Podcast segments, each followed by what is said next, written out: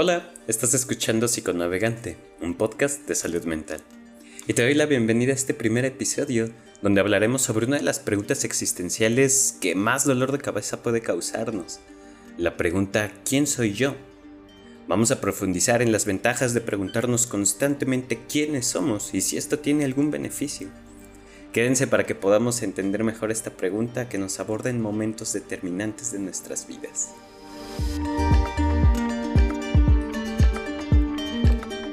Hola a todas y a todos, espero que se encuentren muy bien.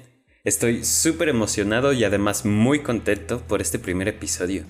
Y primero que todo, quiero compartirles cómo me siento, pues siento que estoy dando a luz. Estoy dando a luz una idea que había tenido desde hace ya bastante tiempo y que están haciendo con este primer episodio. Así que con todo el corazón y toda la emoción les doy la bienvenida a Psiconavegante, un espacio para reflexionar acerca de nuestro navegar en la vida en las emociones y pensamientos que nos van construyendo.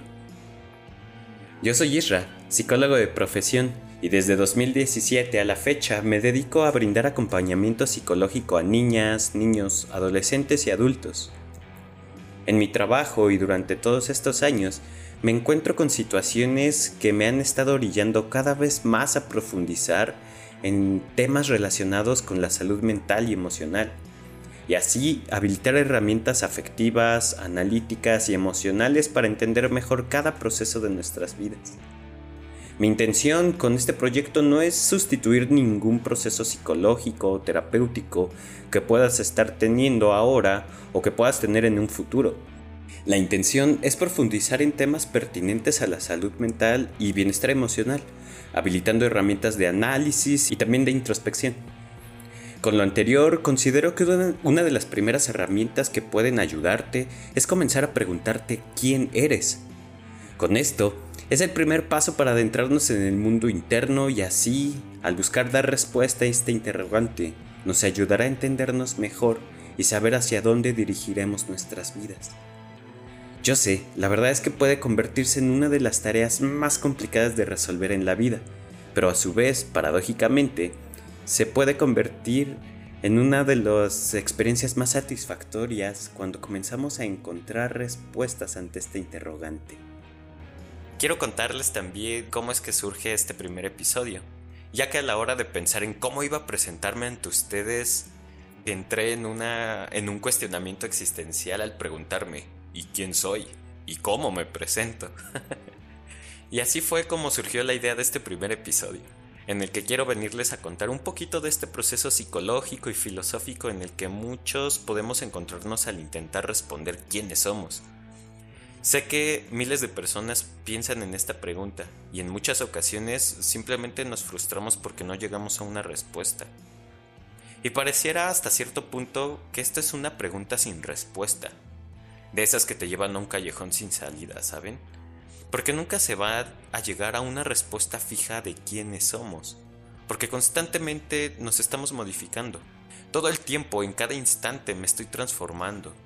Incluso cuando siento que no estoy haciendo nada o que estoy reposando, nos estamos transformando. Estamos creciendo, estamos madurando. Cada segundo que pasa estamos envejeciendo. No lo digo como para que te entristezcas o para deprimirte o para que te bajones.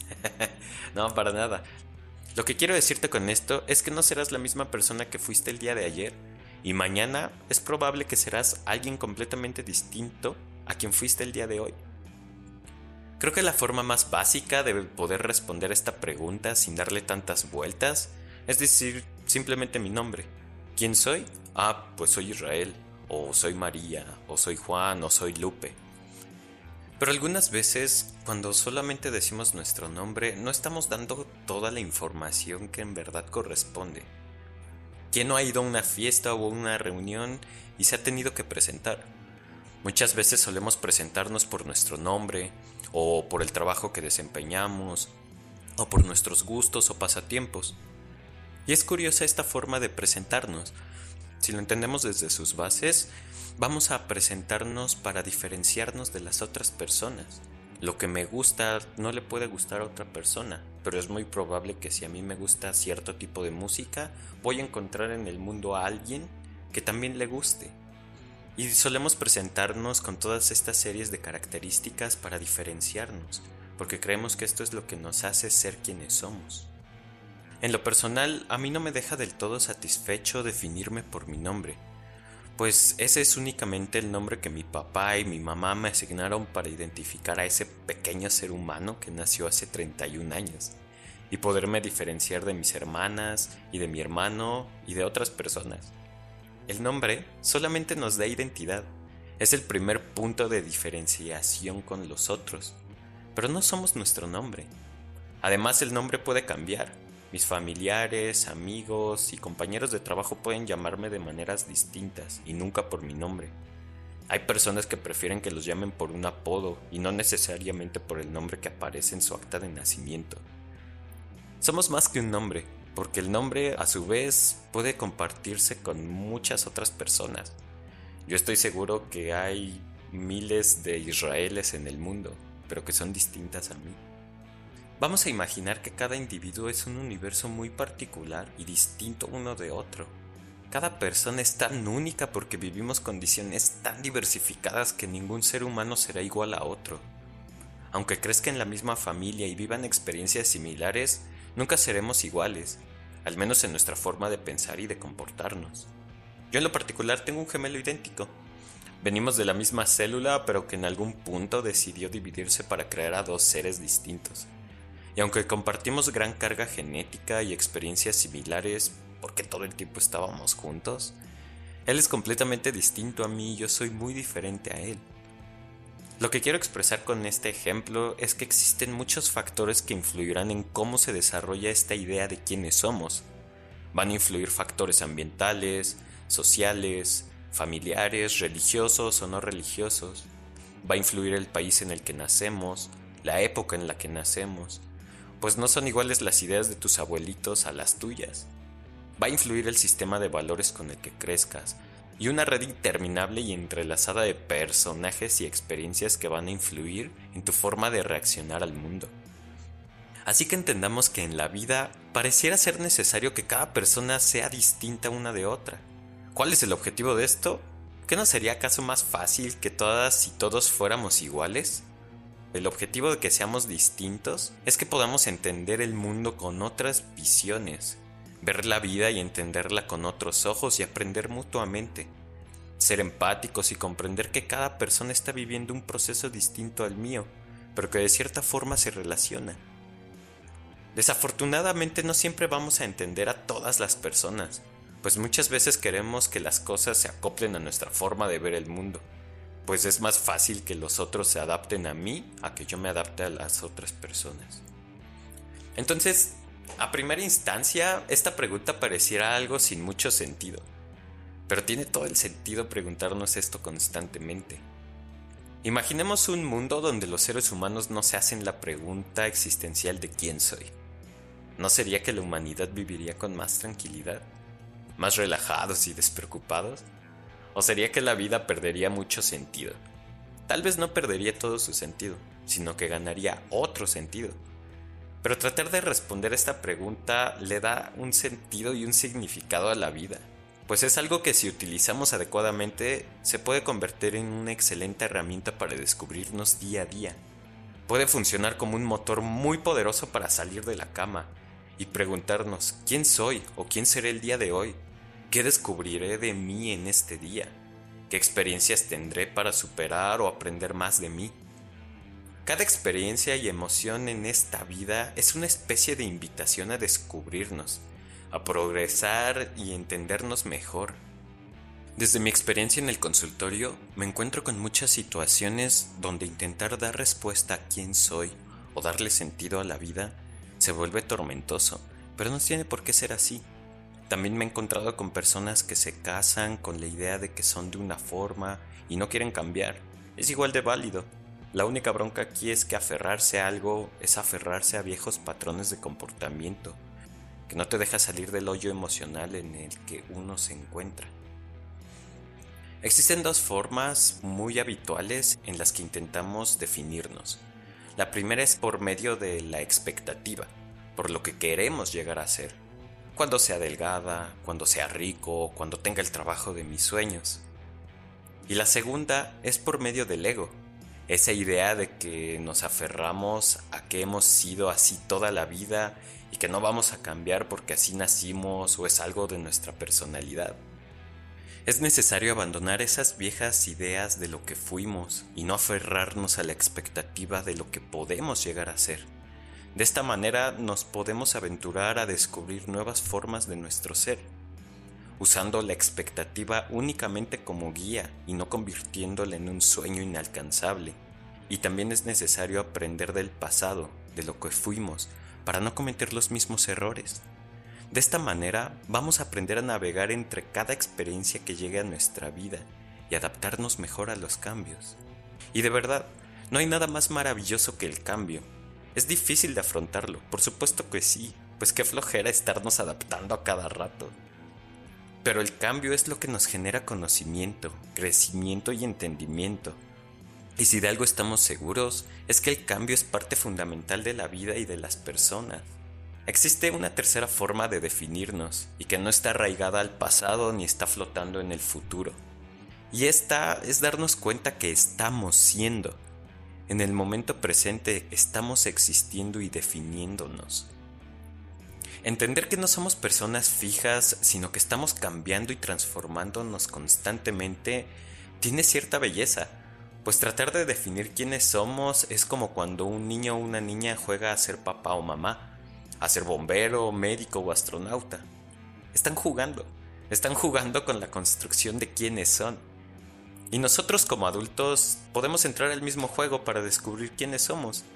Tal vez no de la misma manera en la que lo hace un niño, y es probable que no todas ni todos lleguemos a ser astronautas ni bomberos. Pero sí podemos llegar a ser personas distintas. Es decir, puedo llegar a ser una mejor persona desde mis conocimientos y desde mi contexto. También tratar de definirme desde el amor o la compasión o el perdón genera un cambio en mí y en otra persona también abandonar esos arraigos emocionales como tal vez la culpa o el recelo o el enojo o el enfado nos está transformando también. No tenemos que llegar a ser presidentes de nuestro país o astronautas o científicos para generar un cambio positivo en nuestro medio y en nuestra propia forma de ser. El chiste es buscar progresar y descubrirnos como mejores personas. Hay una frase que desde mi punto de vista se ha prostituido y se ha perdido mucho de su sentido. La frase es sé tu mejor versión.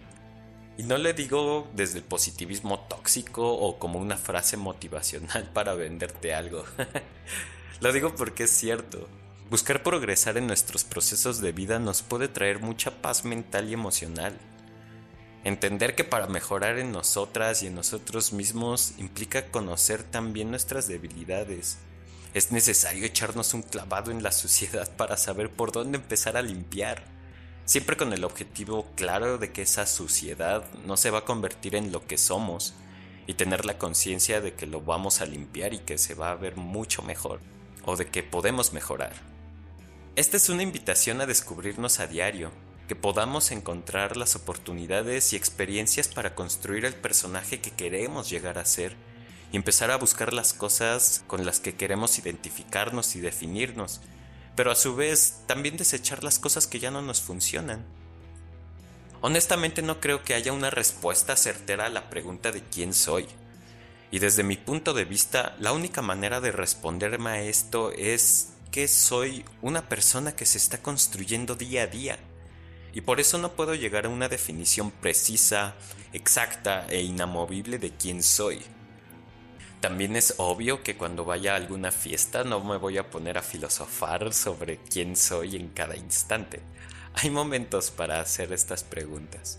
Normalmente es un cuestionamiento que nos hacemos personalmente, que nos cuestionamos en momentos de crisis o en momentos de mucho cambio. Y esto está bien, hay que también entender que estas preguntas o estos conflictos existenciales de los cuales hablaremos en otros episodios son necesarios para mejorarnos, para cambiarnos, para entender el contexto en el que estamos y que se está modificando.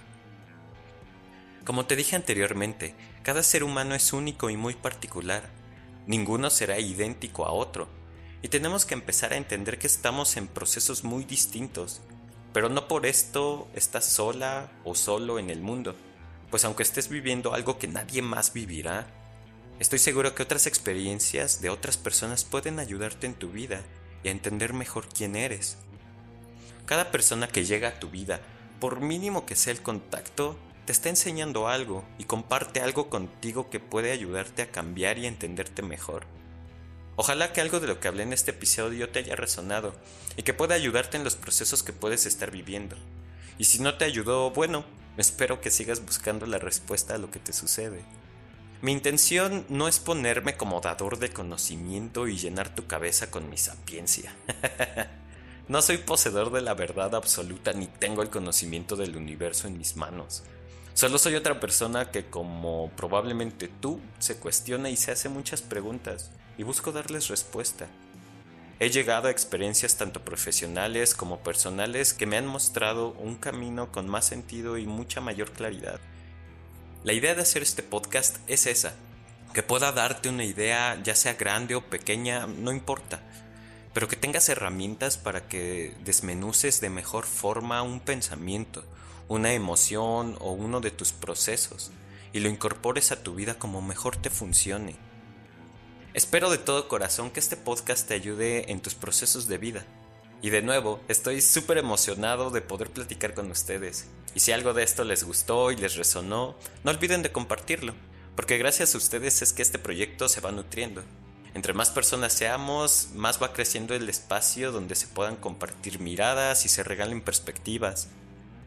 Así que todo, gracias por escucharme y no olviden compartir y seguirme en redes sociales. En Instagram y Facebook me encuentran como arroba psiconavegante, donde los estaré leyendo. Así que cuéntenme si son de las personas que se preguntan constantemente quiénes son y a qué respuestas han llegado. En qué momentos se preguntan esto, si frente al espejo, cuando se van a dormir, no lo sé, porque la pregunta luego viene así cuando menos lo esperamos. Estaré atento a sus sugerencias de temas que quieren que aborde o que platiquemos en este podcast. ¿Va? Nos vemos para el siguiente episodio en el que estaremos hablando sobre la psique.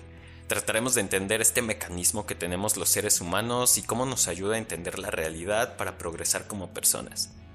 Nos vemos la siguiente semana con el segundo episodio. Cuídense mucho y hasta la próxima. Bye bye.